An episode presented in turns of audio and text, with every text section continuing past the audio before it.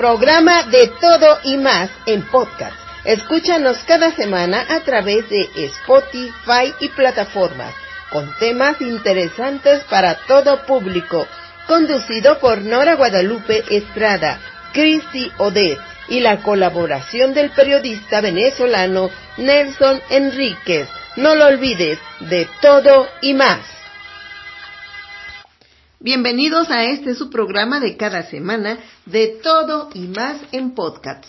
Yo soy Nora Guadalupe Estrada y en esta ocasión estamos en un programa especial dedicado a la Virgen de Guadalupe por su cumpleaños el 12 de diciembre. La Virgen de Guadalupe tiene una historia muy larga con el pueblo mexicano. Y esta historia comenzó cuando se realizó el milagro de las rosas y se mostró no solo a Juan Diego, sino a todos los mexicanos y latinoamericanos. Para ello se le construyó un templo en el cerro del Tepeyac a la Virgencita, pues ella ahí lo pidió. Y cada 12 de diciembre acuden millones de fieles a darle las gracias por los favores recibidos, a saludarla en su santo y a pedirle otras cosas que necesitan en sus vidas. Según dicen las crónicas tradicionales, entre el 9 y 12 de diciembre de 1531, cuando habían pasado diez años de la conquista de México Tenochtitlan por los españoles, la Virgen se apareció en cuatro ocasiones en el cerro del Tepeyac que estaba situado muy cerca de la Ciudad de México a Juan Diego. A Juan Diego la Virgen lo escogió por ser bueno e inocente. Desde el inicio la población mexicana se encariñó profundamente con la Virgen de Guadalupe, a la cual nombraron Madrecita de Guadalupe, Morenita del Tepeyac y Virgen Morena. Desde entonces se acostumbra cada año llevarle mañanitas en su día al santuario del Tepeyac, a la Virgen. Esto comenzó en 1951, en la época moderna, cuando se televisaban todas las cosas que sucedían importantes en la Ciudad de México. Las primeras mañanitas, aunque no fueron muy organizadas, sí se pudieron transmitir. También había un inconveniente, que no todas las familias mexicanas contaban con un aparato de la televisión. Solamente algunos pudieron apreciar esas primeras mañanitas, los que tenían televisión en sus casas. El señor Carlos Rubén Salinas Saucedo dijo que él fue el productor de la cobertura televisada de las Mañanitas a la Virgen de esa primera ocasión en 1951 y que después se siguió en esa cobertura hasta 1997. Dijo que en un principio el evento era desorganizado y pues toda la gente se agolpaba sobre un micrófono abierto, al que los artistas que deseaban se acercaban espontáneamente a participar tocando y cantando en honor de la Virgen. Muchos de los artistas más famosos de México pasaron en esos micrófonos. Algunos de esos fueron Ferrusquilla, Lola Beltrán, Pedro Infante, entre muchos otros. El cambio ocurrió en 1955, cuando un locutor llamado Rafael Solana se confundió, pues un mensaje que le mandaban a las personas era al revés, que no se presentaran aglomerados en la iglesia de Guadalupe para que dejaran pasar solamente al cortejo de padres. Pero él lo dijo al revés, que toda la gente, es decir, todo el pueblo de México, podía acudir a cantarle a la explanada de la iglesia de Guadalupe a la Virgen las mañanitas. Fue entonces cuando llegaron a las puertas de la basílica miles de fieles y se desorganizó un poco, pero un técnico se subió a un techo de un camión, puso un monitor de sonido y un micrófono en el piso y organizó al contingente para que entonaran las mañanitas. Y todo el mundo escuchó un canto monumental organizado por este técnico, que le pidió al público asistente pues que con el corazón le cantara las mañanitas a la Virgen. Así fue la primera vez. Y después, pues surgieron nuevas formas de hacerlo, más organizadas, hasta llegar a la época actual en que las televisoras mexicanas organizan a los mejores artistas del momento para que vayan a cantarle las mañanitas a la Virgen en su cumpleaños. Bueno, pues mil felicidades a todas las Lupitas en su día. También felicitamos a las Conchitas, que el 8 de diciembre, pues fue su cumpleaños por motivo de la Sagrada Concepción de María. Continuamos en este programa. ¿Qué tal amigos de su programa de Todo y Más? Bajo la producción de Nora Guadalupe Estrada Palomo desde México y quien les habla desde Venezuela, su corresponsal Nelson Enríquez. Y en este programa especial de la Virgen de Guadalupe, me gustaría meditar un poco sobre unas palabras muy famosas dentro de la devoción guadalupana, y es cuando la Virgen le dice a, Juan Diego, hijo mío Juan Diego, el más pequeño de mis hijos, ¿de dónde viene y a dónde vas? Si aquí estoy yo que soy tu madre. Estas palabras tienen un, significado muy, muy importante y muy profundo dentro de esta revelación que representa la Guadalupe. Vamos a ver el contexto. Juan Diego está citado por la Virgen a ir esa mañana al Tepeyat porque la Virgen le ha prometido que le dará una señal que el obispo ha, pedido. El obispo ha pedido una señal de rosas en un momento que no habían rosas en ese, pues en ese eh, clima decembrino, ¿no? Y, pide aquella señal como prueba del milagro, como prueba de que se ha aparecido un, ser celestial, como es en este caso la Virgen María.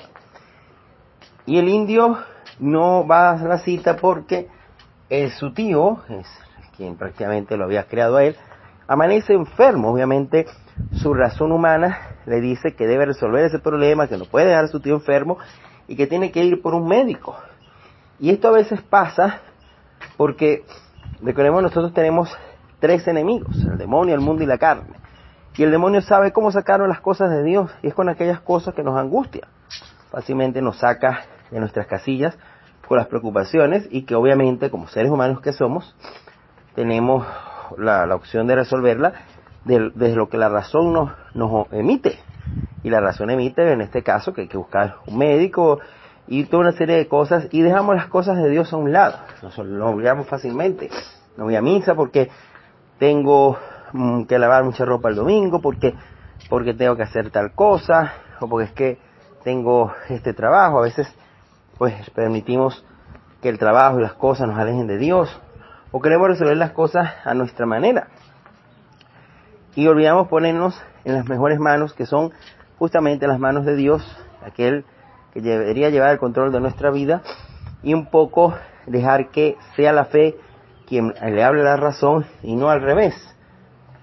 Cuando Juan Diego va de caminos donde María le sale al encuentro y le dice, ¿de dónde vienes y a dónde vas? Aquí estoy yo que soy tu madre. Es decir, búscame a mí, entrégame tus afanes, entrégame tus preocupaciones, habla conmigo. El Señor Jesús dice en el Evangelio, busca primero el reino de Dios y su justicia y todo lo demás se le dará por añadidura. Cuando nos ocupamos las cosas de Dios, Dios se ocupa de las de nosotros, un poco el mensaje evangélico. Algo que es muy importante dentro de una aparición mariana es que el mensaje vaya en concordancia con la revelación, no puede alterar, no puede dar otro mensaje. Aquí María de Guadalupe se inserta en ese abandono del Evangelio. María está allá, no porque sea María la que haga el milagro, no porque sea María la que haga la obra, sino porque María es la omnipotente en su súplica, aquella que puede suplicar a Dios de sus acciones. Por nosotros, va a suplicar a Dios por nosotros. Y Juan Diego, pues hace lo pertinente y va al Tepeyat, y ya sabemos lo que va a suceder, recoge las rosas, como dice la canción de la Guadalupana, rosas cuando no había rosas, se las pone en su ayate y cuando llega allá, la Virgen queda estampada en su ayate. Y más que en Soyate, busquemos nosotros también que María se configure en nosotros, que María quede estampada en nuestro corazón, que María y Jesús queden estampados en nuestra vida. Eso es lo que debe importarnos nosotros, que nos configuremos con Jesús y María. Y obviamente, cuando Juan Diego llega a su casa, su tío está totalmente recuperado. Jesús ha hecho milagro a través de María. Entonces también nosotros confiemos, cuando vayamos por esos caminos de la vida, que no nos desviemos, no nos desviemos de aquel punto donde está María, que es nuestra madre y que si la buscamos la hallaremos. Será entonces hasta una próxima entrega. Hola, ¿cómo están? Yo soy Cristionet y hoy les voy a hablar sobre cosas que no sabían de la Virgen de Guadalupe. Número 1. En un estudio especial que le realizaron a los ojos de la Virgen, se ampliaron las pupilas y en estas se pueden ver varias figuras reflejadas en ellas como si fuera la mirada de una persona viva. Entre estas figuras se puede ver a los que estuvieron en el momento del milagro de las rosas, como Fray Juan de Zumárraga, una familia de indígenas, el traductor de la lengua indígena, y Juan Diego, entre otros. Número 2. En las imágenes de bulto de la Virgen de Guadalupe se puede ver un niño que está a sus pies junto a una media luna. La mayoría piensa que se trata de un ángel, pero algunos aseguran que es la imagen de Juan Diego representando que siempre está cerca de la Virgen. Número 3.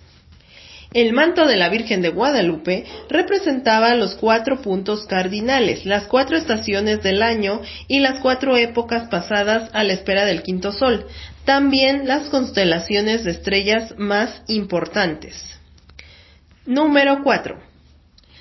La imagen de la Virgen de Guadalupe, que se ve en el cuadro, en el altar del santuario, algunos dicen que no es la original, pues esta habría sido cambiada por una copia fiel debido a algunos atentados y puesta bajo resguardo para evitar que alguien la dañara.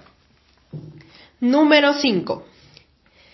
La imagen de la Virgen de Guadalupe se le han hecho exhaustivos estudios para determinar su autenticidad y esta ha sido comprobada.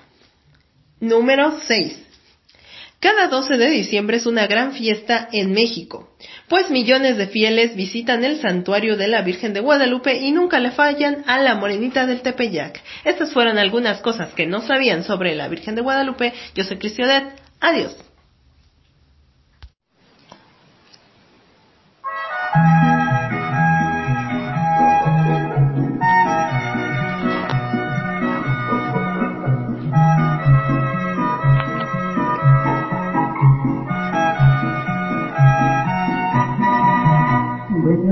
Paloma blanca, hoy te vengo a saludar, saludando a tu belleza en tu reino celestial. Eres madre del Creador,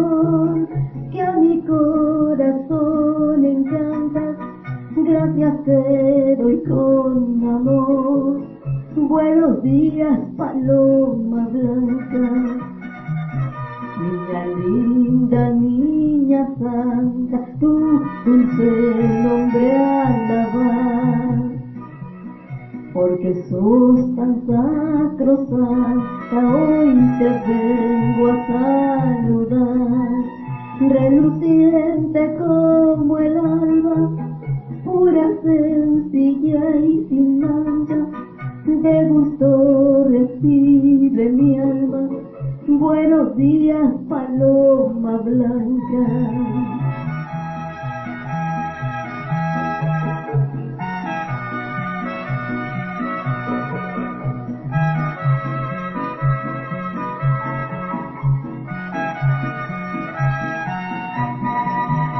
linda está la mañana, el aroma de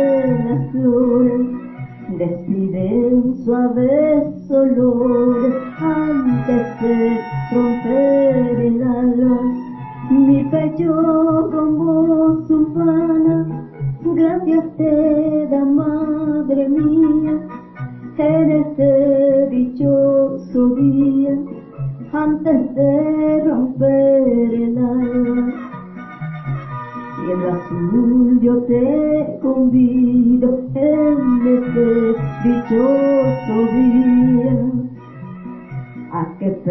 prestes tu hermosura a las flores de María, Madre mía de Guadalupe, danos ya tu bendición, recibe